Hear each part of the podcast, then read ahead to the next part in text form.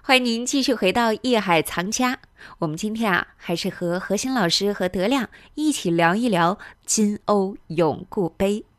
之前何老师说，打造金瓯永固杯时，乾隆皇帝可是倾注了不少心血，他曾经为此下过十道圣旨。那么，到底乾隆皇帝会关注什么细节和问题呢？好，接下来让我们一起了解。欢迎走入艺海藏家。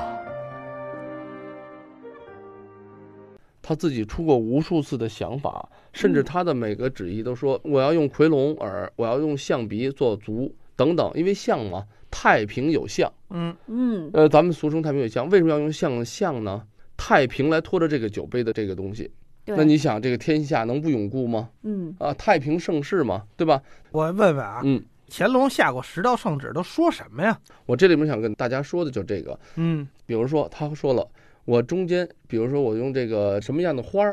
啊，嗯我是要规定的。他可能设想的是，是用莲花好呢，嗯，还是用什么向阳花好呢？还是用什么花儿啊？这花儿的内容它是要定下来，嗯我要用什么花儿花瓣的形式。我呢上面要回文，实际回文呢，现在咱们叫做回文，俗称，实际是万字不到头，就是形容这种万寿无疆的意思嗯哦啊，就是这种万字文，又叫做简化的万字文嘛。嗯那回忆起来不就像咱们原来这个以前古字的这个万字嗯嗯啊啊，对，嗯呃有这么一个概念。所以说我要用什么样的纹饰，这个边儿我是要用什么边儿？呃，他就是想起来我这个龙，我龙放在什么位置上？你看我，用什么样的一个龙的形式？嗯对，它这个龙耳，如果要是用咱们平时看到的这种皇帝很传统的这种大龙的五爪形龙哈啊，大龙的形式，嗯那在这个杯子上就显得什么？过于的压迫感夸了张啊，对，嗯太夸张。咱们也知道审美，呃嗯，要和谐，嗯对，对吧？局啊要有部这不能太突出。，对杯子上的这些纹饰，嗯，还有它包括嵌什么嵌宝珠啊，嗯，啊这什么嵌颜色的呀？对啊，嗯嵌什么样的这个宝石啊，红宝石啊，蓝宝石啊，对，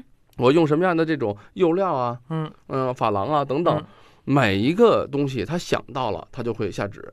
我以前也曾经说过啊，就是乾隆是一个政治上做的非常出色的皇帝，嗯同时他的艺术造诣上，他自己本人的乾隆的书法啊、嗯绘画来讲都是非常出众的。也是一文艺青年哈，啊，对对，不，已经不简单是文艺青年了，艺术家，啊艺术家。啊哎，但是我不能说比乾隆强啊嗯，但是你说他一改改十回，今儿我用一红珠子，明儿我用一蓝珠子，后来不行，那个蓝珠子太贵了，我用一绿珠子，这个是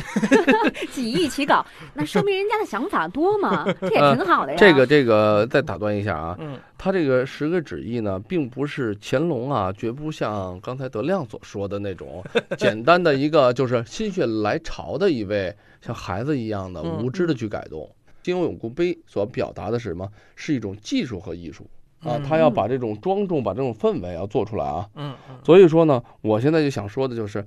乾隆他是一个学自己的艺术修养还有艺术造诣是非常高的一位皇帝，嗯他的几艺起稿当然不可避免啊，他带有他个人的感情色彩在里头，嗯，这是肯定的，毋但是庸没有置疑心的血来潮，他的心血来潮，就像比如说一位艺术家心血来潮写了一幅作品，可能就是杰作。嗯如果大家去看过这件东西的时候，嗯那我相信大家就会对这件器物有一个最初的判断。嗯它做的是否美。一件艺术品，一件文物，嗯咱们碰到的时候，我想大家第一眼可能不是这个专业的人，不懂什么材质，也不太清楚到底它是不是明的，是不是清的，是不是宋的东西。但是，一件能流传到现在的艺术品，一件文物，首先这个东西好不好看，舒不舒服。咱们评价金瓯永固杯也一样，这件东西有没有它的庄重感，嗯，有没有它的这种这么丰富的这种所体现的美感？呃，本质来讲是收藏，是一个实践的学问。嗯，大家呢还是要回到博物馆啊，回到真正的历史中，啊，嗯回到文物的这种真实的存在中，咱们去看，嗯先去学习。嗯啊，德亮上来就说我也想收藏，我自己牛，我有品位，我还有钱，好，我买东西。可是呢，你别忘了，你没有眼睛。哎，说不好嗯听，你没有眼光，因为你没有实践。你以为你自己拿的是一件原青花，实际它是什么？原来的青花就是前三天做出 来的，呃，对吧？对，为为什么呢？因为因为你的眼睛停留在咱们这近十年的东西，嗯嗯，你对嗯你没有看到呃五百年以前、六百年以前的原青花是什么样子。嗯这是很重要的。所以说，咱们在评判别人的时候，在评价这些咱们历史的时候，首先咱们要回到那个时期，咱们要回到历史中嗯啊，咱们要回到乾隆那个时代，至少刚才我觉得主持人说的对，至少说明他对这件器物倾注了多少他的心血。对，这件作品实际代表了他不仅是对一个杯子的心血，我嗯想啊，嗯它更重要的是，因为这个杯子金瓯永固体现的是什么？是国家的统一，嗯，是嗯疆土的完整。我听出来了嗯，刚何老师您说了这一段儿，啊我们要看东西啊，一定要穿越，一定要回到以往，然后呢，好好的来体会一下当时人们制作啊，或者是说他设计的一些理念，他的想法，人不是现在有能穿越的呀？有啊怎么穿？越啊？我怎么很穿关越注我也挺好奇的呃我很关注这个嘛。嗯嗯，嗯那个当时的人怎么做的？当时的人是怎么样的工艺？嗯要花费多少心血？我们现在再做一个就知道了。啊，哎对，近年呢，这个我们北京的艺人啊，通过花丝镶嵌这种工艺，对这个金瓯永固杯进行了高仿的仿真复制品嗯，并且呢，这个高仿的东西还拿做节目嘛，请故宫的专家做过鉴定，曹敬楼曹专家啊，他做这鉴定，啊代表应该还而且是代表一个专家组的啊，，这个我想说一句，可能是因为就是确实啊，嗯因为在咱们古人中，像咱们金瓯永固这么伟大的一件作品啊，嗯肯定是想希望咱们现代的社会是不是能嗯有机会嗯，去再现它、嗯对，啊，再去复原它，或者再去能把这种工艺啊，咱们再体现一下嗯啊。我觉得这个东西可能也是比较有意义的一个尝试吧。嗯对，啊，我把当时那个专家评述我还找出来了啊，我念一下你听听啊。啊说这个金瓯永固杯，原件藏于故宫博物院。这件东西呢，大家伙儿都清楚，它是一件高仿，非常精致的高仿复制品，从形制上、工艺上、用料上与原件都非常一致，采用了将近五百克黄金。工艺非常复杂，用了十几种工艺，包括抛打、錾刻、组焊等等。上面的宝相花花纹非常流畅、干净利落，镶嵌的宝石也是旧藏宝石，上面有十一颗珍珠、二十一颗红蓝宝石和碧玺，因此具有非常高的收藏价值和极高的工艺价值。基于上述的考量，我们专家鉴定团集体商量以后，给定了一个参考价值嗯，二十八万元。等会儿等会儿，德亮啊。嗯，我听完你这段儿，我怎么觉得像我回到了电视购物？这这